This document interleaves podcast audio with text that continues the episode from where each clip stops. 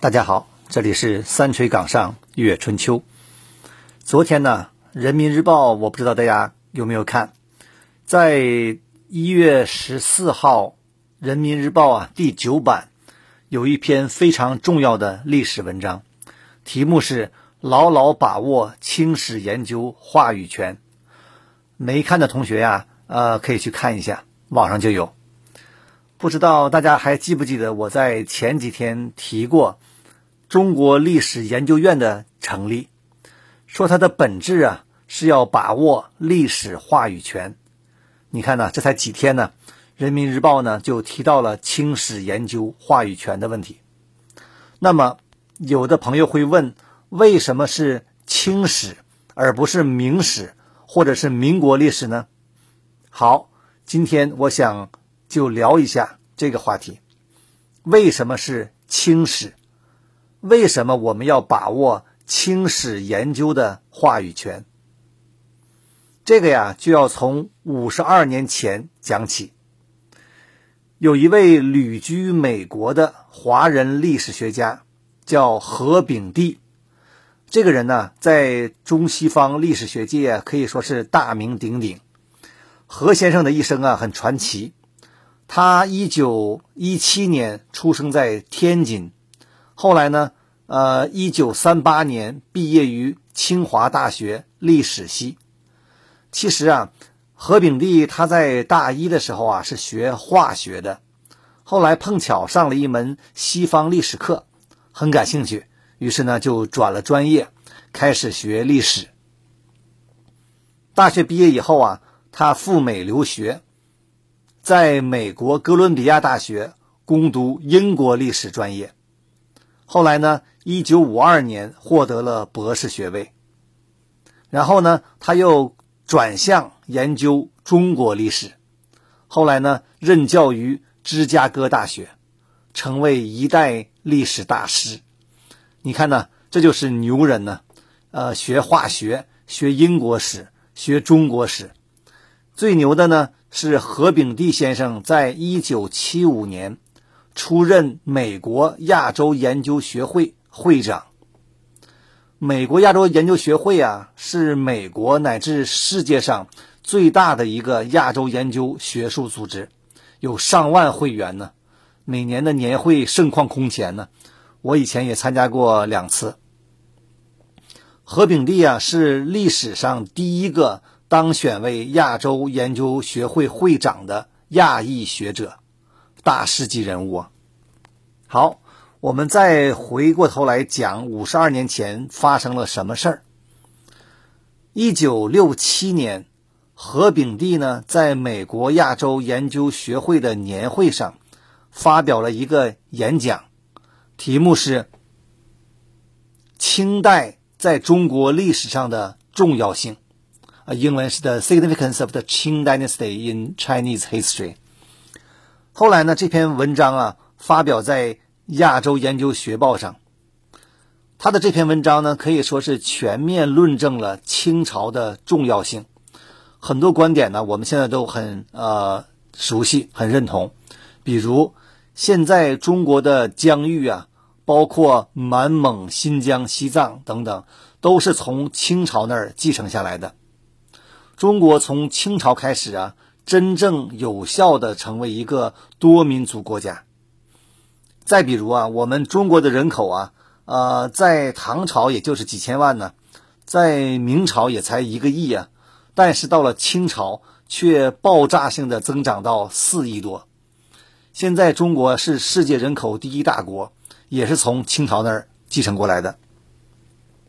再比如啊，我们一般认为满族人入关征服了中国，但是他们却不得不学习呃中国文化和制度啊。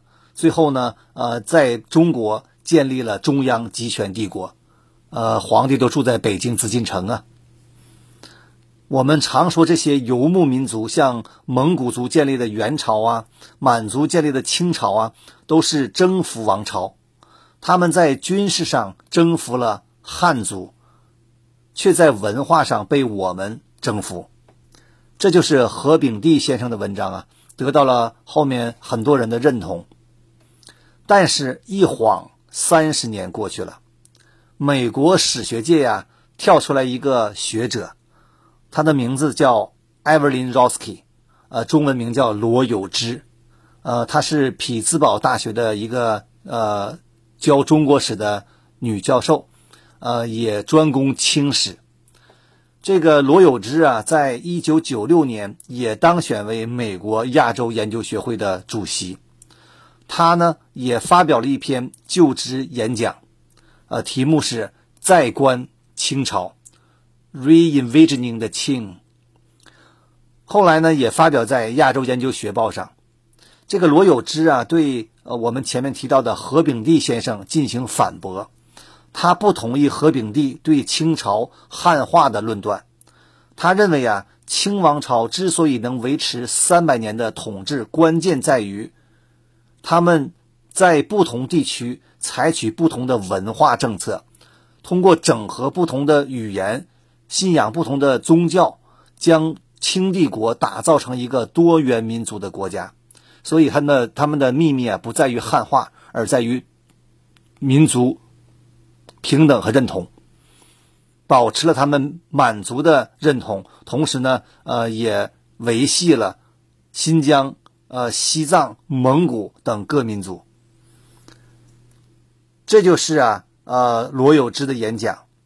后来呢，在美国学界又出版了几部影响深远的专著，基本上也延续了罗有之的观点，认为啊，满清并非汉化，而是保持了满族认同的。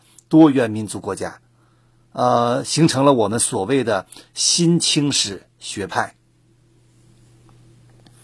呃，新清史学派啊，他们基本认为啊，满族朝廷一直维系自身的意识形态，而这种意识形态呢，有强烈的内陆亚洲特性，就是他们不是说以中国啊汉族地区为核心，而是呃。通过佛教啊、藏传佛教等维系蒙古族和其他边疆民族的支持。总之呢，不是汉化。这时候啊，何炳棣老先生呢已经八十岁了，但是啊，他看到文章以后还是很不忿呢。呃，据说这个何先生啊个性很强，有点脾气。呃，以前他的同事啊都叫他 Tiger 啊，老虎啊。呃，于是呢，何先生啊以八十岁高龄啊毅然提笔，在两年以后呢。发表了一篇反击文章，题目是“捍卫汉化”。何炳棣呢再次论述了汉文化的重要性和非汉族政权如何采用汉化政策统治以汉族为主的中国的这样一个历史过程。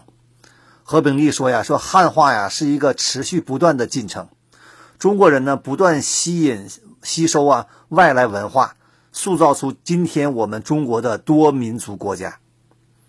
何炳棣批评罗有之在满汉之间构建了一个错误的二分法，还批评他呢，呃，不理解满族之所以能够有效统治中国，的秘密啊，其实就在于成功运用了汉族文化传统和制度。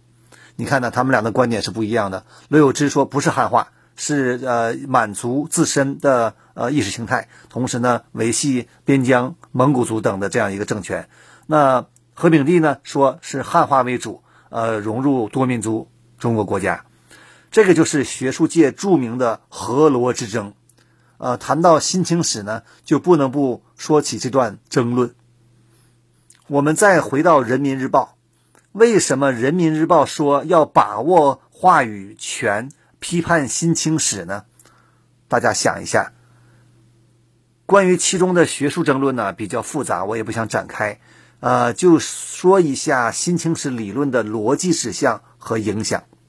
我们想一下，如果新清史是成立的，那就意味着满族所建立的清朝，甚至包括历史上蒙古族所建立的元朝，都不再是中国历史的一部分。这些历史主调啊，就不是民族融合，而是汉满民族的对立与冲突。我们中国人一直强调的以汉民族、汉文化为主体的多元多民族国家，那么就失去了合理性。呃，这个问题呢，我就不想展开了。大家有兴趣呢，可以呃自己研究，这里不做评判。但是啊，无论哪一种史观，有一个事实我们必须承认，那就是历史不仅仅是史实，它还是我们看待历史的角度、立场和方法。呃，罗炳立作为一个呃华人历史学家，他的观点呃被我们所认同。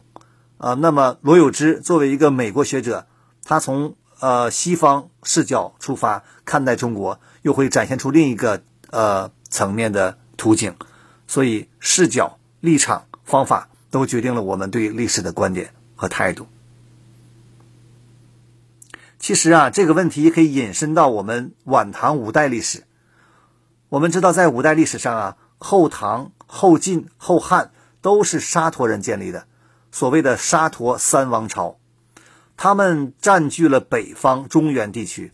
肯定也经历了民族和文化的冲突与融合。那么，他们是否被汉化了呢？那么，他们又是怎么被汉化？怎么用汉化政策去维系统治的呢？关于这些故事，我们后面将陆续讲到。最后啊，我还想提一下这个何炳棣先生，他在二零一二年病逝于加州。无论他与新清史争论的结果如何呀，何老先生在西方努力传播中国历史文化、捍卫中华民族融合史观的努力是值得我们钦佩的。何炳棣啊，晚年有一本回忆录叫《读史阅世六十年》，呃，大家有兴趣呢可以找来看一下。好，今天就说一下这段新清史的争论，呃，关于晚唐五代风云，我们下次。再讲，再见。